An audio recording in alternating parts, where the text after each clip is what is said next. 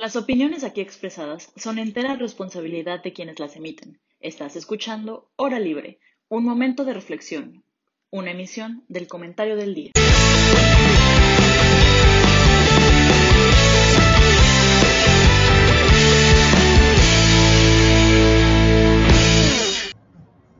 Hola, buenos días a todos y todas.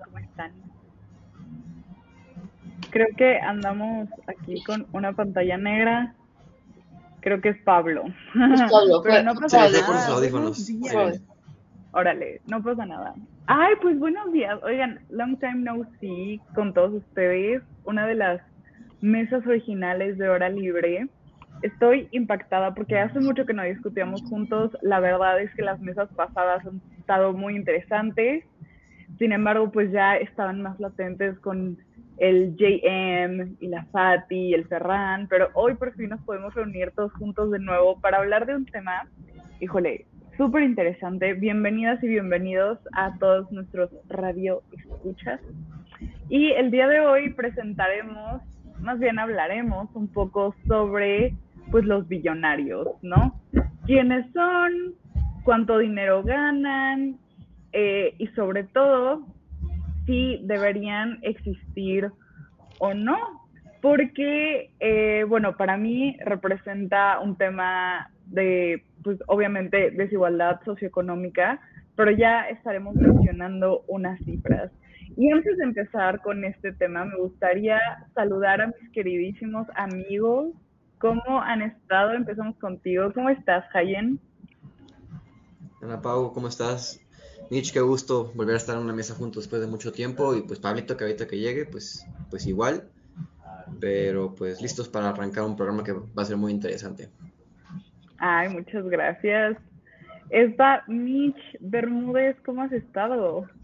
Bien, gracias a ustedes. Creo que ahora sí ya tiene un buen que no estaba por aquí. Siento que ya pasaron años. Y sí, con Hayen yo creo que también. Bueno, yo creo que contigo, Ana Pau, tengo más de no haber estado en una mesa, probablemente. 100%. Pero, Pero porque tenemos mesas todos los días en clases. sí, exactamente. Pero contenta, muy contenta, la verdad. Creo que es un tema interesante. Creo que es una mesa bastante dividida, entonces vamos a ver qué tal. Sí, yo también creo. Sin embargo, creo que voy a ser la minoría hoy, ¿eh? Pero bueno, ya, ya lo hablaremos. Y por último, mi queridísimo Pablo Ureña, ¿cómo estás? ¿Qué tal amigos? ¿Cómo están? ¿Todo bien y ustedes? Todo muy bien, muchas gracias. Qué gusto verte. Hombre, Mi Leo con mucho gusto favorito. estar aquí. Está súper bien. Oigan, pues a ver, vamos a, vamos a mencionar unas cifras, ¿ok? Eh, con la que me gustaría empezar esta mesa, que es que el 1% más rico tiene tanto patrimonio como todo el resto del mundo junto. Es decir, que el 1% más rico es obviamente eh, de la población mundial. Entonces, tienen un patrimonio al menos valorado en 760 mil dólares y poseen tanto dinero líquido e invertido como el 99% restante de la población mun- mundial. Y esto nos habla de una brecha entre privilegiados socioeconómicamente como el resto de la humanidad.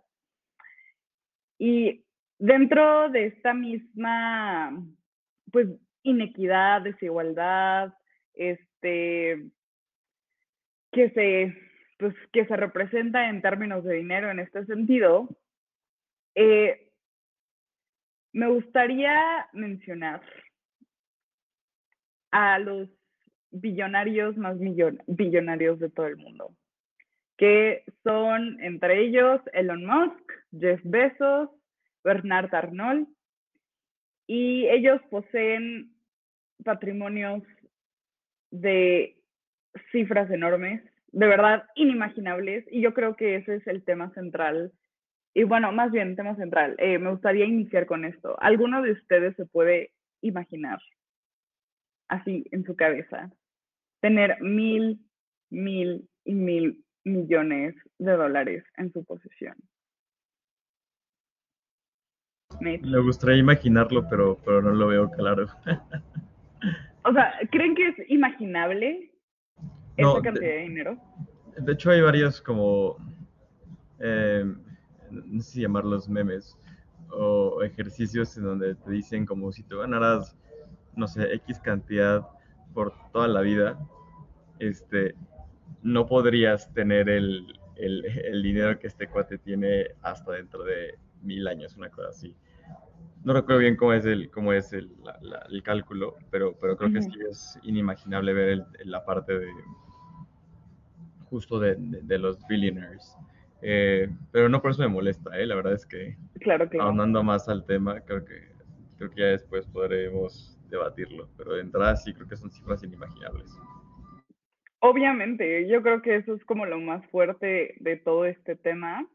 Eh, y respecto a Hayen o Mitch, ¿ustedes qué opinan de estas cifras inimaginables? Bueno, si quieres voy yo, Michi, y después tú. Pues mira, yo creo que es mucho dinero.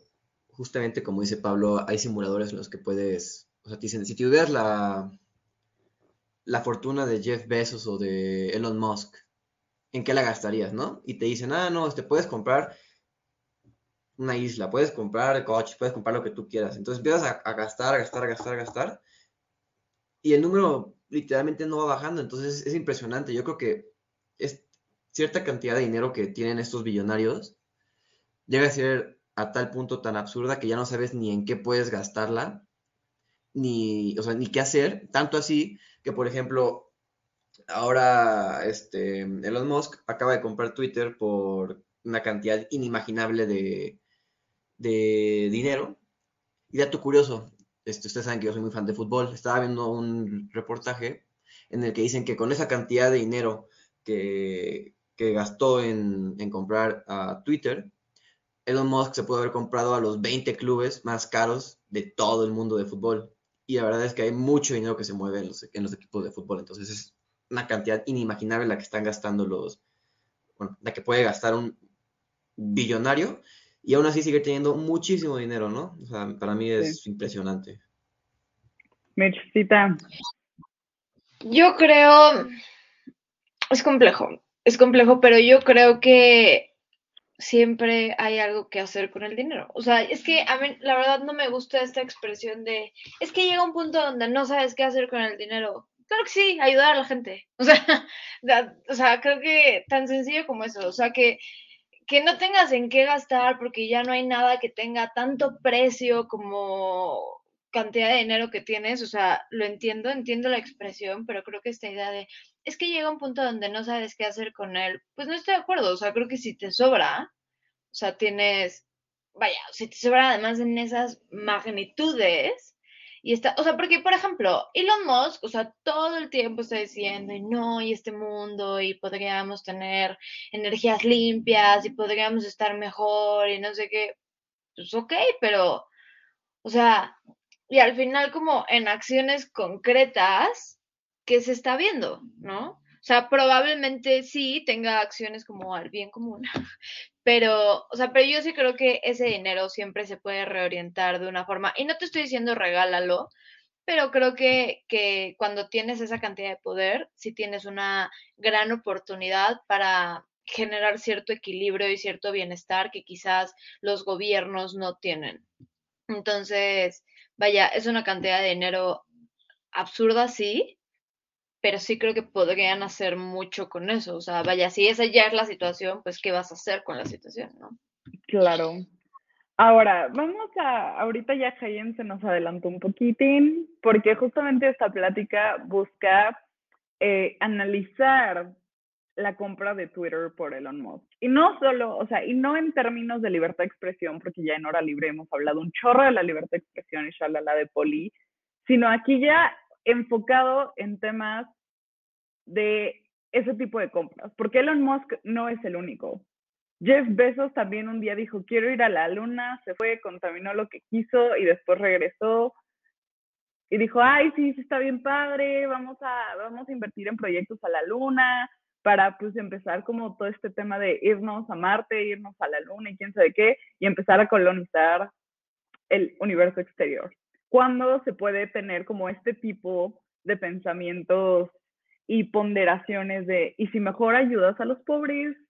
¿Y si mejor no explotas a tu gente en Amazon? Entonces veo la cara de Pablo, eso es lo que se dice, Pablo. Yo solo aquí estoy como mensajera, aquí tanteando el agua a los tamales. Entonces, Pablito Trips, ¿tú qué opinas?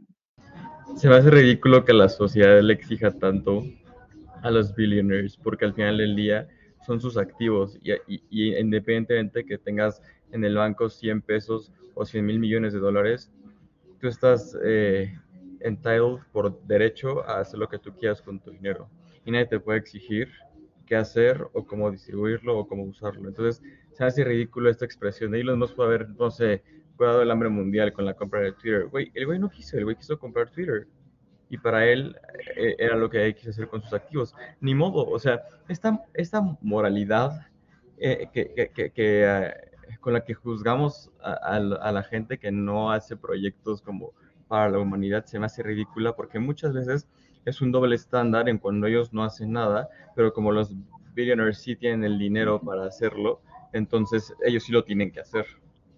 Entonces, yo, yo no esta, esta, parte de, de, decir como, hubieras hecho esto, este proyecto, para, no sé, para llevarle agua a África, mejor hubiera hecho esto para hacer lo otro, se me hace, la verdad, una imposición total de la sociedad, no tendría por qué ser, y al final del día creo que eh, la calidad de ser humano que seamos, no la tiene, o sea, no tiene que venir de una exigencia social. Yo, yo quiero preguntar, este, o sea, creo que, creo que tienes un punto, o sea, yo también comparto parte de la idea. O sea, creo que al final se plantea mucho como obligación y creo que, pues al final sí, sí lo trabajaste, o sea, creo que es, es complejo, pero eso lo voy a explicar más adelante con el Estado porque como que mi opinión va más por, o sea, como por ese rumbo, porque sí creo que, o sea, como persona tenemos como la obligación de aportar algo, o sea, algo al entorno. O sea, sí creo que, yo creo que es una obligación natural, una obligación y una necesidad. O sea, al final todos tenemos que ver por todos o esto sería un desastre. Eso es lo que yo creo y esa es la forma en la que creo que funcionaría mejor. Sin embargo, o sea, en esta idea de, creo que, creo que la sociedad le ha exigido una moralidad a Elon Musk. Insisto, yo en el caso muy específico de Elon Musk, los demás, no sé, pero en el caso muy específico, o sea, ¿no crees que él se ha planteado a sí mismo como un ente de superior, o sea, de, de moralidad superior? La verdad es que creo que Elon Musk opera en sus propios términos, como cada quien debería de poder operar. O sea, si este cuate quiere operar en, su moralidad, Elon Musk tiene todo el derecho de hacerlo. Si tú quieres operar en lo que Mitch Bermúdez crees y cree que, que todo el mundo tiene una obligación de contribuir a algo, es tu moralidad, pero al final del día no podemos estandarizar algo y decir como es lo que tienes que hacer porque piensas de esta manera.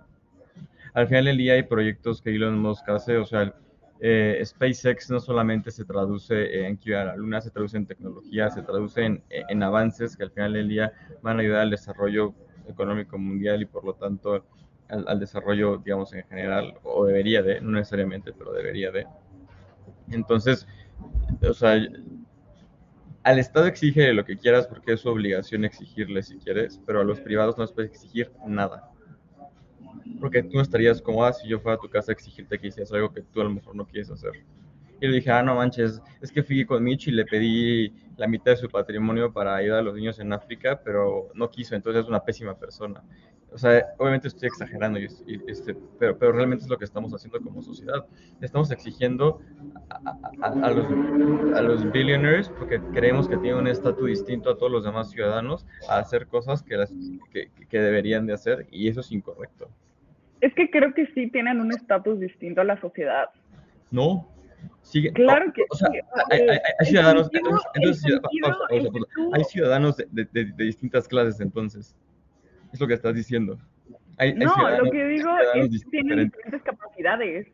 Y, y o sea, al tener diferentes capacidades, tienes diferentes accesos y si tienes diferentes accesos a oportunidades, si se puede decir así, este, hasta cierto punto tienes una vida distinta hacia los demás.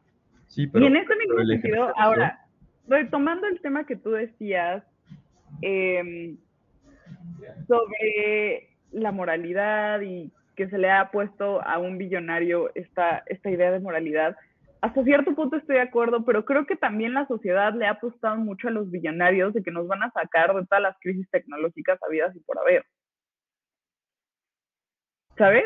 O sea, creo que ha sido una, un doble poder por ambas partes. O sea, más bien, creo que la sociedad les ha cedido cierto poder en, en el sentido de imponerse como lo sabelo todo, tipo Bill Gates, que se pone a hablar de pandemias y cualquier cosa que diga Bill Gates es como, wow, maravilloso. Em, y, no, y no estoy diciendo que esté mal, o sea, al contrario, creo que Bill Gates ha sido de los pocos billonarios que tienen fundaciones que de verdad han buscado ayudar gente y han dado un chorro de becas y Melinda Gates, Queen, ya sabes, ¿no? Pero en este mismo sentido, este, creo que se ha, o sea, se ha dado, se ha cedido poder de la, de la sociedad hacia los billonarios y los billonarios con ese poder han hecho, pues, Yo no creo que se les, se les, haya cedido poder en primera porque no hay una forma en organización o sea, gubernamental en que les pueda hacer poder a los billonarios. La única forma en, que nosotros como ciudadanos les damos poder es siendo consumidores. Y al final del día su riqueza es, es, directamente, o sea, una relación directa con lo que nosotros consumimos. o sea, este, eh, no termina, y, y por el lado de, de, de, la, de que son ciudadanos como distintos y así, pero probablemente sí tienen acceso a distintas cosas y como en todos mundos, ¿no? O sea, te brincas un decil y los privilegios que ahora todo el mundo le encanta decir, este, van aumentando, ¿no? Pero para esto, para esto debería, para esto está el Estado, para, para disminuir la desigualdad. Yo, yo no tengo por qué, este, porque alguien me dijo, oye, está muy mal pedo que no compartas tu lana, la tengo que compartir. Pues al final del día, es, todo esto recae en las responsabilidades del Estado, ¿no? De la sociedad. Entonces, Ana Pau, perdón que te lo diga, pero los billionaires no son ciudadanos distintos a ti o a mí o a Sergio o a, o a, Mitch. Al final del día... En términos de ciudadanía, no. En términos de ciudadanía, yo no. Yo no estoy diciendo en términos de ciudadanía. Yo le, yo le ciudadanos. Al principio yo hablé ciudadanos y de los derechos y de las obligaciones de los ciudadanos y tú dijiste que deben aplicar distintos para ellos. Y, esto, y, eso, ya es, y eso ya es clasificarlos como ciudadanos distintos a ti, a mí, y a Mitch y a Sergio la ley, Yo creo que la ley debería de ser muy clara para poder, digamos, reducir estas disparidades y compensar. Pero no es porque sean ciudadanos distintos o, que operen de forma distinta. Yo no creo que eso fue propiamente lo que Ana Pau vaya a querer decir. Ana Pau, corrígeme si, si estoy mal, porque creo que comparto un poco tu punto. Y es lo mismo, a ver, yo no te estoy diciendo que tengan la obligación de dar su dinero. Yo también creo que no la tienen. O sea, sí, insisto. ¿Acaso sí, que hay una obligación de todo el mundo para aportar a la sociedad? Sí, lo creo, y lo creo firmemente. Ahora, la aportación psicológica es otro boleto. O sea, todos tenemos la obligación de aportar de alguna forma al entorno. Yo no o sea, creo. Si eso es económico, bien. Si eso es ayudando de la forma que quieras, bien. Si eso es escuchando a la persona que tienes enfrente, bien. O sea, sí creo que es una obligación y aparte creo que es una necesidad y algo que, o sea, vaya, algo, algo inherente, ¿no? Eso es justo lo que, lo que quería aclarar. O sea, yo no estoy diciendo que la obligación tenga que ser económica. Y yo creo que a lo que Ana Pau se refiere un poco es más bien esta cuestión, por ejemplo, yo lo veo mucho con, con las personalidades públicas, ¿no? O sea, por ejemplo, los políticos. O sea, obviamente son personas y todas las personas tienen opiniones y todas las personas se equivocan y lo mismo pasa con una persona que está fuera del ojo público a con una persona que es famosa. Yo en lo personal, creo que cuando eres famoso o cuando eres, tienes un alcance público muy amplio, pues sí tienes que tener cierto grado, un, grado más agudo de responsabilidad con lo que transmites, porque tu impacto puede ser mayor, porque alcanzas como a un rango más amplio. Yo es lo que creo aquí de Ana Pau, o sea, que, que es lo que Ana Pau quería decir, o sea, no es como la ley y eres un ciudadano distinto, no, pero vaya, tienes un poder de acción, por así decirlo, dado que tu poder adquisitivo es mayor. O sea, yo no estoy diciendo propiamente que el dinero da poder, pero, o sea, sí es una variable que influye. O sea, vaya, entre más dinero tienes, da poder. más capacidad, ajá, o sea, más capacidad de influencia puedes tener en los distintos órganos gubernamentales, en, en, en donde tú quieras. ¿Ok? O sea, entonces, en ese aspecto, yo creo que es que se refiere a ver, o sea, es que eres distinto porque puedes hacer más. O sea, no que sea tu obligación, insisto, eso es lo que yo creo, o sea, no es que sea tu obligación que seas un ciudadano distinto, pero si puedes hacer más o puedes hacer diferente, pues bienvenido. Y no con eso te estoy diciendo, y entonces vas a donar la mitad de tu riqueza y vas a poner una asociación de tal, y entonces ahora lo que el Estado no hace, lo haces tú, porque no estoy de acuerdo, yo también creo que el problema principal es el problema del Estado. Pero, o sea, pero creo que es esta cuestión de, insisto, no, no de exigirlo, o sea, no, yo tampoco creo que se deba ser una obligación pero sí creo que hay cierto grado de, así literalmente de, con un gran poder, un gran poder que lleva una gran responsabilidad, bueno, yo creo que es un poco así, o sea, si, si puedes hacer quizás un poco más, hazlo. Y si hay tanta gente que dice, tengo tanto dinero que no sé qué hacer con él, o tengo tanto dinero que ya, o sea, ya no hay nada que pueda hacer, yo creo que siempre puedes hacer, y ese siempre poder hacer es ayudar a los demás. Sí, estoy de acuerdo. Ahora, Hayen no ha hablado. Te, a te iba a hablar Hayen, no ha hablado, entonces le voy a ceder la palabra a Hayen. Si nos da tiempo, Pablito, porque diez y media es corte comercial, ¿ok? Entonces, Hayen, chico, va. Pues mira, ahorita estaba escuchando todo lo que han dicho y sorprendentemente creo que tengo más puntos en común con Pablo que con ustedes dos. Sin embargo, creo que todos tienen o sea, tienen cierta verdad. O sea, yo concuerdo con Pablo con que es su dinero y no tiene por qué venir alguien a decirte, oye, tienes que gastarlo en, ayudar a los pobres, en solucionar la, guerra en Ucrania. O, o, sea, es tu dinero y al fin y al cabo tú lo ganaste como, o sea, si fue legal, legal, fue ilegal, ilegal, pero pues es tu dinero. Ya si este, la procedencia del dinero, pues ya es otra cosa, ¿no? Pero pues es tu trabajo y tú tienes derecho a gozar del fruto de tu trabajo, ¿no? Sin embargo, creo que obviamente este fruto de tu trabajo viene de la sociedad. Entonces, yo sí creo, y Ana Pau dijo justo la palabra clave, yo creo que sí hay una obligación moral de cada persona, de, o sea, de que si tú recibes algo de la sociedad, tienes que aportar algo a la sociedad. Ojo, es una obligación moral. Esto no significa que tengas que cumplirla o no, porque es algo moral. Entonces, este, obviamente, si tú ganas muchísimo más dinero, pues tienes una obligación moral más grande con la sociedad. Que tú quieras acatarla o no, ya es otra cosa totalmente distinta. Eso es lo que yo pienso. Y creo que también el Estado juega un, papel importante. Me imagino que vamos a abordar un poquito más adelante sobre el Estado, entonces me voy a reservar un poquito los comentarios, pero creo que el Estado se ha habido muy laxo y juega un papel fundamental que actualmente no lo no lo ha ejercido. Muchas gracias, Cayen. Sí, de hecho, sí me gustaría tocar el tema del Estado, sobre todo porque Pablo mencionó una palabra clave, bueno, más bien una frase clave al respecto. Es obligación del Estado eh, poder, poder redistribuir, ¿no? Espero que después del corte podamos hablar del movimiento Tax the Rich para ya centrarnos a full sobre el papel del Estado respecto a los billonarios. Pero, Mitch, ¿querías decir algo? Sí, algo, algo rapidísimo. O sea, es que, es que yo coincido. A ver, nadie tiene por qué venir a decirte qué hacer con tu dinero. Yo en eso estoy completamente de acuerdo. O sea, a lo que yo me refiero con esta obligación, y es lo que tú dices, y es lo de el carácter de moralidad, es que creo que debería ser una obligación motivada internamente. Y entonces, si tienes muchísimo dinero y te compras 100 coches y, y 100 hoteles y 100 Twitters, pues ok, efectivamente, o sea, no, no necesariamente, o sea, vaya, no eres una mala persona si haces eso, es tu dinero, pero yo sí creo que, o sea, que si tienes 100 coches y 100 hoteles y 100 de lo que quieras y además puedes hacer algo más, pues bienvenido, hazlo. Y por lo mismo que dice Hayen, o sea, creo que al final la sociedad es como un círculo, ya sabes, das y recibes, das y recibes, o sea, creo, que, creo que eso sería algo que valdría la pena. Es como un acto de agradecimiento por lo que tienes.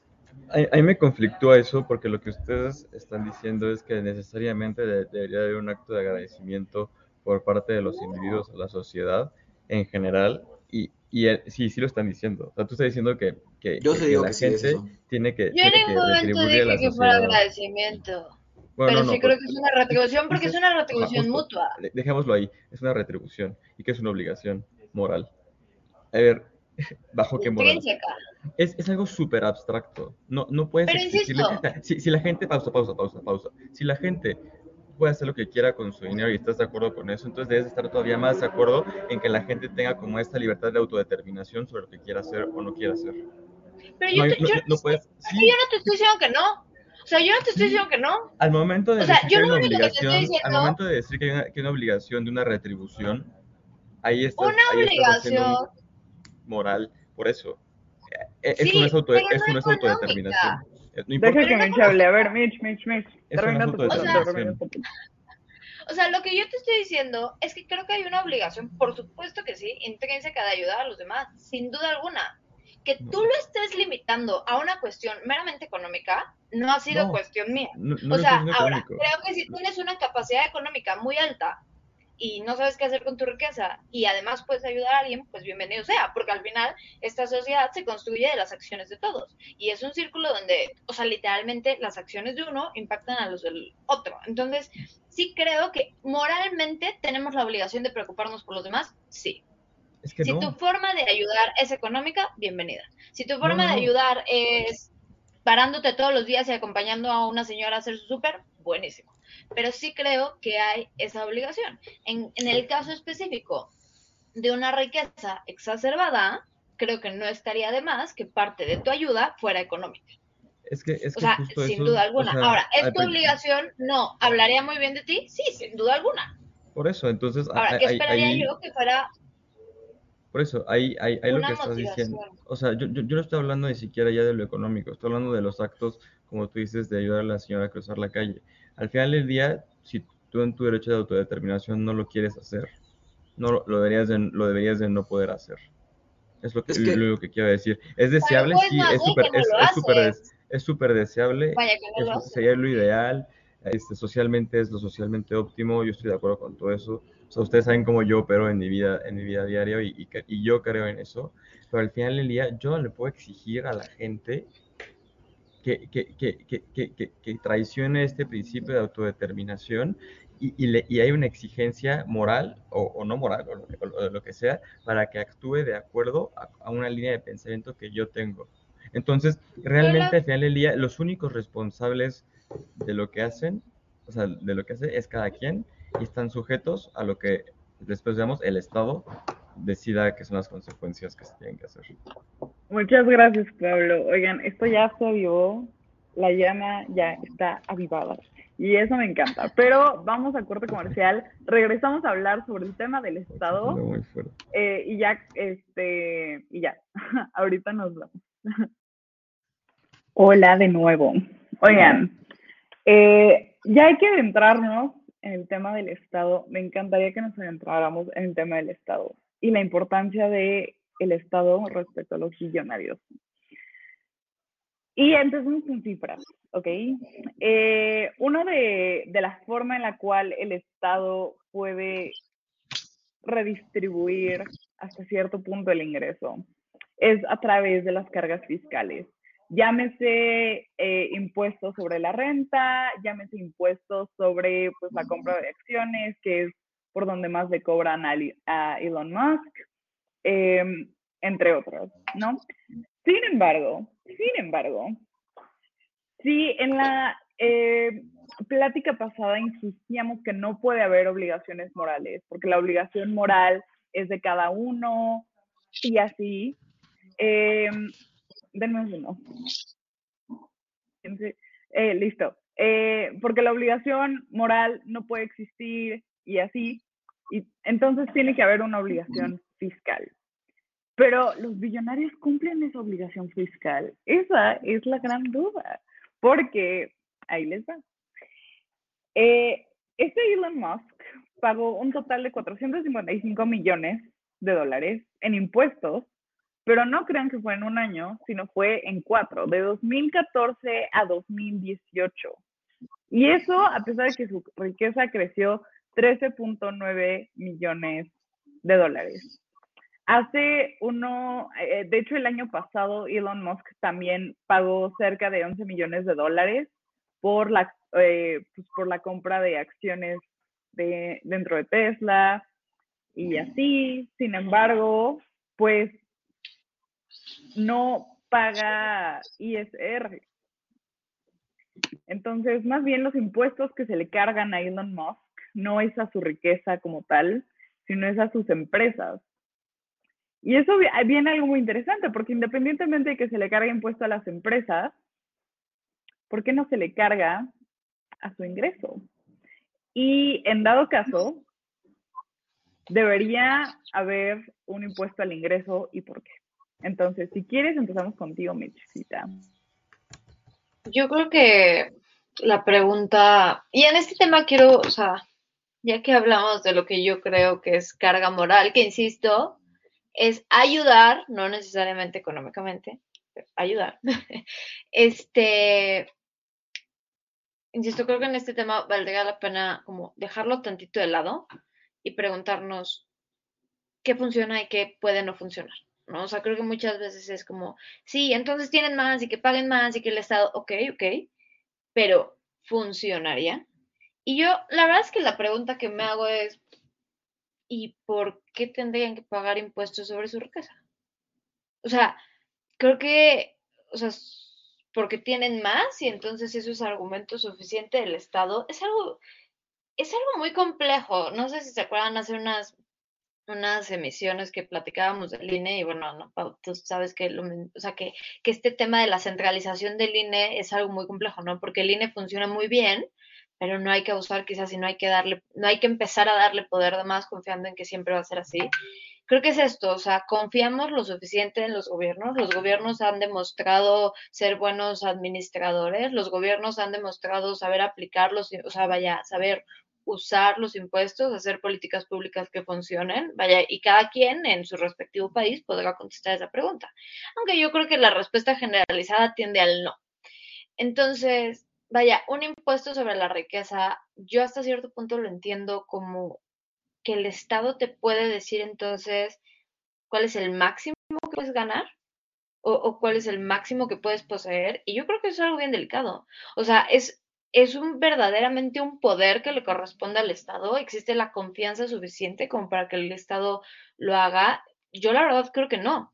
O sea, el Estado dice cuánto es lo mínimo que debes de tener, sí, pero lo máximo, o sea, no sé, siento que es poner al Estado como un, un ente sobrecargado de poder.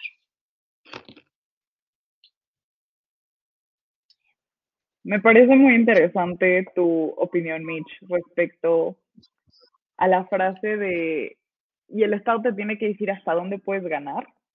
Y yo personalmente creo que sí, porque si no las cifras se, irían hasta el cielo, como es lo que pasa. Obviamente se puede contraargumentar como, pues, ¿qué tienes? Producto de tu trabajo y así, pero ¿cuántas personas, eh, y obviamente se vio en temas de pandemia, eh, y me hizo reflexionar mucho. Mucha gente se hizo multimillonaria y billonaria derivado de la pandemia, pero muchas otras personas perdieron su trabajo y la brecha de desigualdad, no solo socioeconómica, sino social, se agrandó muchísimo más. Entonces, si no tenemos un Estado que pueda regular esos temas, que no puede decir, a ver, voy a cobrar el impuesto sobre la renta como se debe y no voy, y no voy a, a hacerme de la vista gorda con ingresos multimillonarios y billonarios, creo que esa es una buena forma en la cual puede haber una distribución más equitativa en términos de riqueza. Esa es mi opinión. Sin embargo, Hayen y después Pablo. Entonces, mira, Ana Pau, yo primero encuentro una falla en tu, en tu manera de querer en tu lógica. Taxear a los, a los, a los ricos.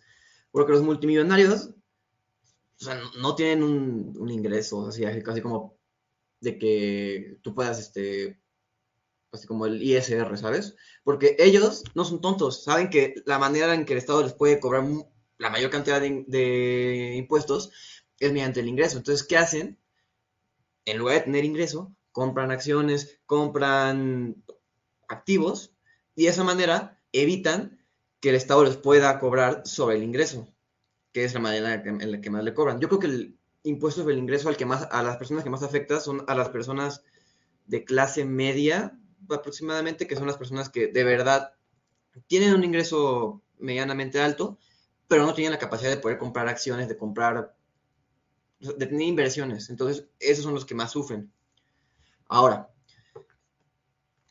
yo creo que si el Estado se decidiera a querer pues, a los, bueno, taxear, dar, ponerles impuestos a, a estas personas multimillonarias, lo que estaría fomentando es que las personas no quieran generar más dinero, no quieran, no quieran tener más, este, más riqueza. Y eso a la larga puede ser contraproducente para la economía.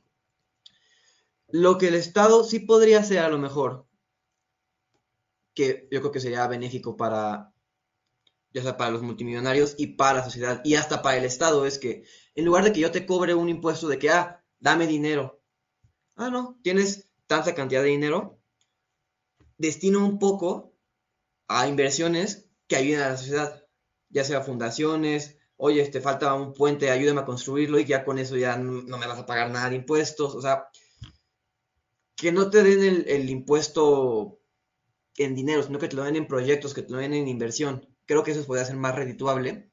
Y hasta podría funcionar a los, multimillonarios. ¿Por qué? Porque, ah, oye, falta este puente. Ah, pues mira, este puente me puede ayudar a conectar esta ciudad con esta ciudad y generar más, este, más empleo, más ingresos, más este, tránsito de mercancías, este, y así puedan ganar más dinero yo, ¿no?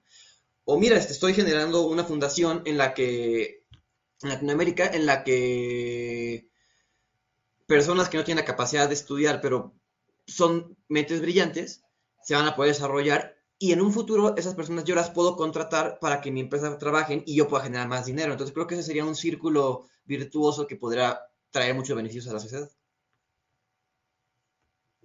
Ya, Pablito, gracias, Jayen. Quiero decir que me, que me sorprende que tú siendo la advocate de los personal rights, creas que limitar la riqueza es algo bueno. Ahí es una vulneración total a los derechos individuales de las personas. Entonces no puedes limitar la riqueza y no puedes decir hasta aquí es mucho y abajo de esto es poco, en primera. En segunda, creo que hay que hacer la distinción de lo que realmente gana Elon Musk y lo que realmente vale Elon Musk. Elon Musk vale porque es el total de activos que tiene, que son SpaceX, Tesla, lo que sea. Jeff Bezos tiene Amazon y otras empresas. Entonces, una cosa es eh, los activos que poseen, el monto total de los activos que poseen, y otra cosa muy distinta es la riqueza personal que ellos poseen, que tampoco debe ser chiquita, obviamente. Este, pero no son los, probablemente muchos de los billionaires que hoy dicen que tienen sus activos billonarios, en, sus cuentas personales no sean billionaires. Y creo que esta es una distinción importante que, que hay que hacer. La segunda, e, el papel de los impuestos. Yo creo que hoy en día, por más que aumenten las tasas de los impuestos a los, a los billionaires, hay formas de no pagar impuestos. Todo el mundo lo sabe y por eso las, políticas fiscales eh, en, ese, en, ese, sentido no sirven, porque al final del día tú puedes decir, ¿sabes qué? Tú vas a pagar el 90% de tus impuestos. Tú decir, ¿sabes qué? Qué chistoso. Yo voy a poner mi domicilio fiscal en Shanghai, que me van a cobrar el 5% y ahí te ves, güey. Entonces, no funciona. Yo creo que hoy en día, y no solamente para los billonarios, sino para todo el mundo en general, el, el, los esquemas fiscales no funcionan porque están basados en unas políticas de restribución por medio del terrorismo fiscal. O sea, tú entre más ganes, más te voy a cobrar, y si no me alcanza y si sigue la desigualdad, te voy a cobrar más, y yo he estado, creo que eso va a ayudar a, a que funcione y se resuelva la, la, brecha de desigualdad, y no es cierto. Al final del día, lo único que está aprobado para disminuir la brecha de desigualdad es invertir en la gente que, que vive en situaciones de marginación. No en, no, en, o sea, no en subir los impuestos. Los estados tienen esta idea muy populista o, o, muy política de tasar a los ricos y que los pobres digan, sí, lo están este, tasando porque hay un resentimiento social enorme, pero realmente lo que el Estado debería hacer es estar fondeando a estas personas, no, no menoscabando esto. Y por eso los, los movimientos de tax the rich son incluso antieconómicos. O sea, al final del día, ustedes saben cómo se compone la función de, de, de ingreso de un país y uno de los elementos más importantes es la inversión. El, el Estado está limitado en su capacidad para distribuir el gasto público. ¿Cómo, o sea, la verdad es que, perdón que lo diga y a todos los detractores del, neoliberalismo, whatever that means, eh, sea, este, el mundo ha crecido por, gracias a los privados, no los gobiernos. Entonces, o sea, tasar a los ricos es dispararte en el pie en temas de crecimiento como nación. Lo que yo creo y lo que yo siempre he, dicho es que las políticas de impuestos deberían de ser justas para todos los ciudadanos. una, una, tasa fija, ya sé que hay muchos eh, escenarios en los que me pueden refutar esto, pero una tasa fija lo que hace es, yo siempre voy a pagar el 15% de mis ingresos. No importa que sea alguien que ingrese un salario mínimo o alguien que ingrese 10 mil millones de dólares. Al final es un impuesto progresivo, no tan progresivo como los tabuladores o como un tax, tax de rich, donde Alexandra Ocasio Cortés sale a decirte como, si ganas más de tanto, me tienes que dar el 90% del excedente. O sea, no, no es eso, es una tasa fija en donde tú sigues ganando más y entre más ganes, más aportas, porque al final del día sí se usa más la infraestructura pública yo creo que esa es la única forma en la que puedes justificar los impuestos, el uso de la infraestructura pública. Este, pero, pero estos movimientos de tax rich son antieconómicos, no van a funcionar ni siquiera, y lo que van a hacer es desincentivar la inversión, desincentivar el crecimiento, como dice Sergio, y va a crear un mercado negro enorme de, de evasión fiscal. O sea, a lo mejor si, hoy este, como nación, Estados Unidos, recaudabas 100 mil millones de dólares de los ricos con un tax rich, o sea, te juro que vas a recaudar menos. Ok, estoy me, me, hace mucho sentido lo que me dicen respecto a los incentivos sobre los impuestos. Ahora, mi siguiente pregunta, y me gustaría ya verme un poquito como más utópica y así. Eh, la importancia de crecer la clase media en un país. O sea, no incentivar a la riqueza, riqueza extrema, sino al vivir bien, vivir normal, el que puedas tener acceso a buenas instituciones de salud, a buenas instituciones de educación, a buenas instituciones, a, tener un buen trabajo y un trabajo estable y optar como Estado por impulsar las clases medias y, y que sea la población más grande dentro del país. ¿Ustedes cómo lo ven? ¿Ustedes qué opinan? Y bueno, creo que cabe resaltar que también las clases medias son minoritarias. Eh, hay un estudio, bueno, dentro del libro No es normal de Viri Ríos explica eh, cómo funcionan las clases medias. Yo sé que Viri, Ríos, eh, Ríos no es nadie del agrado de Pablito Tripp, pero, em, pero sí, o sea, ¿ustedes qué opinan respecto a esto? Obviamente con un enfoque de hacer sociedades, sociedades más equitativas y más igualitarias. Mitch. Yo creo que creo que una vez es como clavarnos de más en algunos términos. O sea, vaya, ¿debería ser objetivo de un gobierno crecer la clase media? No. Debería ser objetivo de un gobierno que todos sus ciudadanos tuvieran un una, una, vida digna, con acceso a todos los servicios básicos y que todos sus derechos fueran respetados y garantizados. Vaya, si eso se traduce en que son clase media y entonces siendo clase media tienes acceso a salud y tienes acceso a comida y un techo, bienvenido. O sea, al final es un término consecuencia, ¿no? O sea, no, no, no propiamente un término causa, por así decirlo.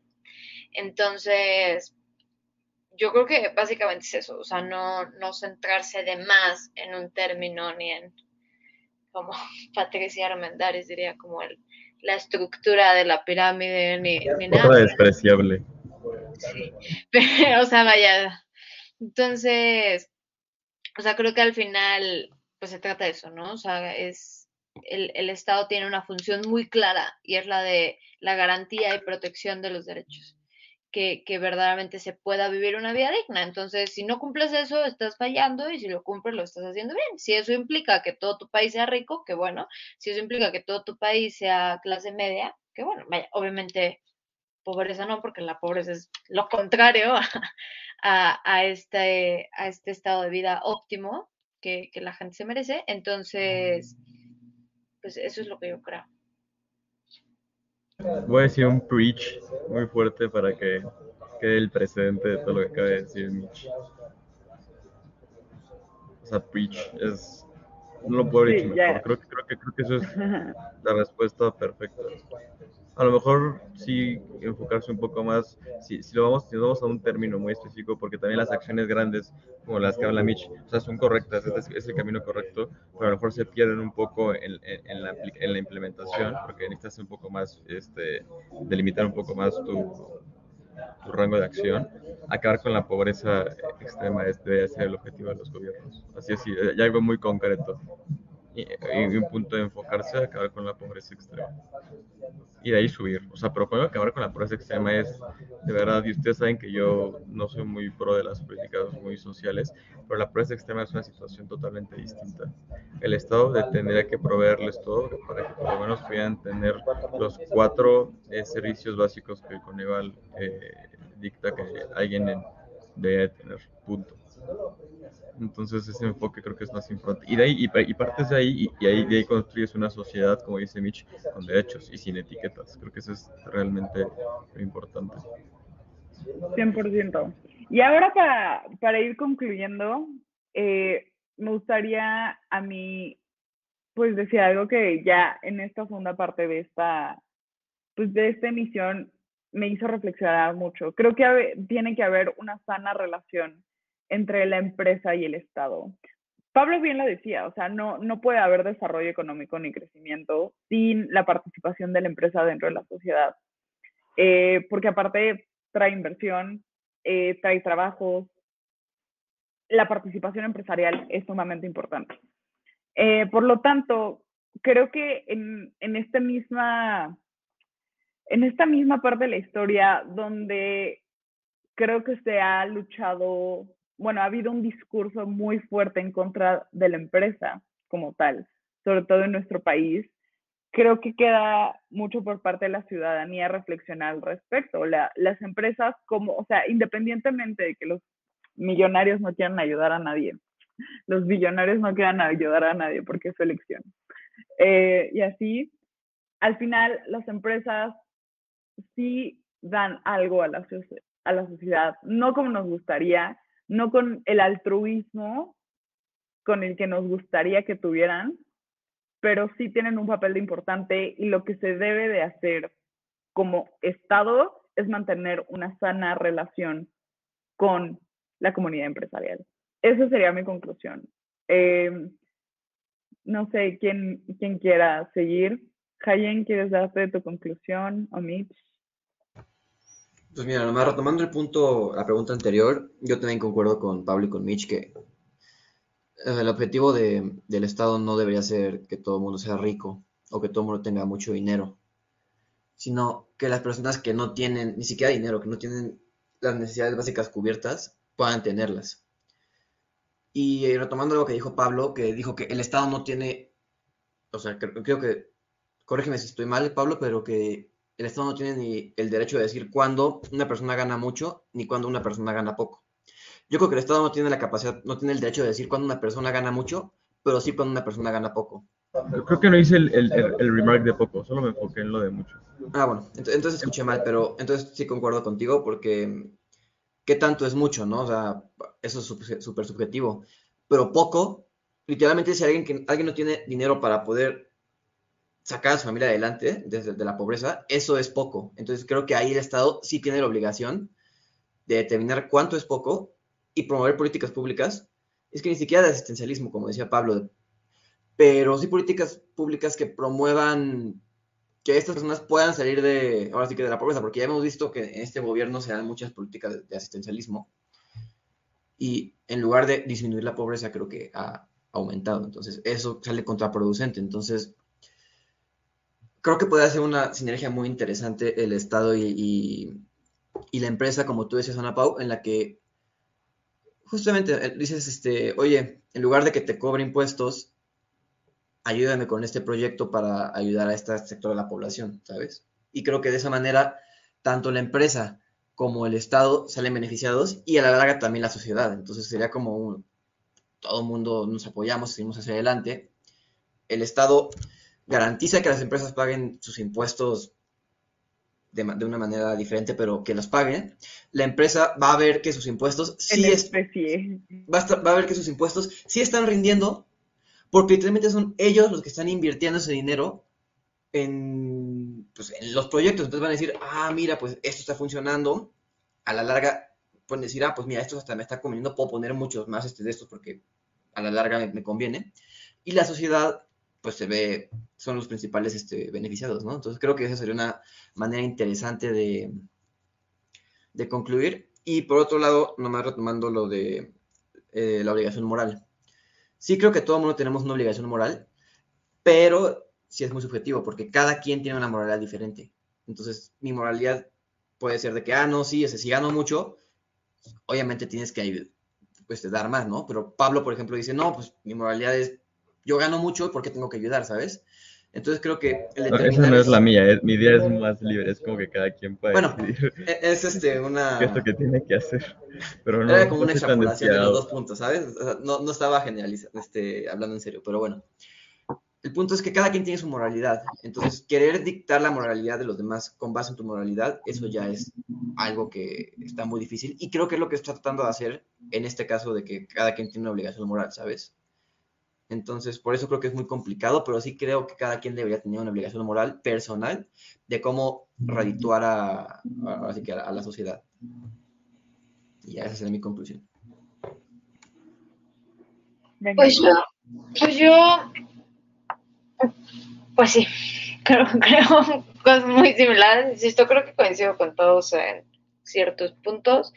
Yo creo que un paso esencial va a ser que dejemos de ver al Estado como, como el Estado protector que, que todo me da y que todo hace y que todo puede. O sea, no, la sociedad tiene varias partes, se construye por varias partes y el Estado es un administrador, un regulador y un montón de cosas. Pero pensar que debe de tener el monopolio de todo, o sea, del dinero, por lo menos, me, me parece muy aventurado y que, que, pueda decidir cuánto puedes ganar como máximo, la verdad es que, que, no creo que sea buena idea, en especial por el manejo de gobiernos que se ha observado a lo largo de la historia. O sea, es al final cambiar de manos, o sea, eso no va a garantizar ni siquiera que llegue a la gente. O sea, creo que es una idea no sustentada en los hechos, por lo menos.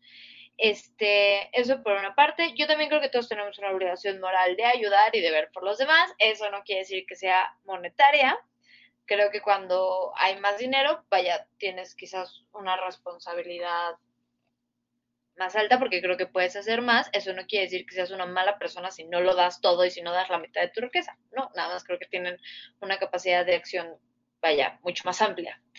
Y, y ya, eso es básicamente lo que creo. Esa es mi conclusión de hoy. Gracias. Muchas gracias, Mitch. Y por último, Pablito, Cierra broche neoliberal. Eso no existe, el liberalismo no existe. Whatever that means. Whatever that means. Este, no, yo creo que, hablando en temas de moralidad, o sea, yo creo que, o sea, yo, yo, Pablo, personalmente sí creo que debemos ser resto de la sociedad, pero también yo, en, mi puesto de libertario, creo que cada quien tiene derecho a la libre autodeterminación y si alguien decidiera no hacerlo, no, no debe de un juicio moral, ¿no? Y de la mano con esto, eh, creo que nosotros como ciudadanos tenemos que empezarle a exigir más al Estado que a los privados. Los privados al final del día son ciudadanos como nosotros, en las mismas circunstancias como nosotros, y la ley nos, nos debería de aplicar igual a todos. Eso, o sea, para que tampoco crean que soy pro, pro billionaire. O sea, yo soy alguien que, que, que, le gusta esta situación de justicia, pero justicia transversal desde los deciles más bajos hasta el punto 0.00001% del último decil. O sea, yo lo que, lo que quiero es igualdad y justicia para todos. No, no creo que eh, hacer una campaña en contra de los billonarios sea algo incluso ético, eh, hablando del Estado. Este, creo que tenemos que darnos cuenta que realmente los responsables de todas estas acciones que hablábamos de, de retribución en la sociedad es el Estado, vía los impuestos y, y relacionado a la parte de los impuestos, creo que estos deberían de ser lo más justos posibles y lo más, lo más iguales posibles eh, las circunstancias a lo largo de toda la banda, ¿no? obviamente con sus excepciones eh, en los deciles bajos, eh, pero a partir de esto es igual. Y yo creo que es una situación, yo, yo firmemente creo que entre tengamos más una situación de igualdad en un estado, menos, o sea, más se disminuyen la- las brechas sociales y los conflictos sociales de clases que hoy tenemos. Entonces creo que sería eso, o sea, tratar de buscar una sociedad más homogénea. Muchos, muchas veces nos dicen que es como, no, es que ya coinciden, por ejemplo, las ideas entre los de derecha y izquierda, los, los fifís y los chairos, que odio esas palabras, pero realmente creo que esto más que una decisión este, moral o de, o de discurso, es, es- es- se, se puede hacer efectivamente la ley, ¿no? Entre, entre la ley sea cada vez más igual, igual para todos, menos van a disminuir estas brechas, más nos vamos a poder como sociedad y más vamos a poder exigirle todos lo que nos corresponde al Estado.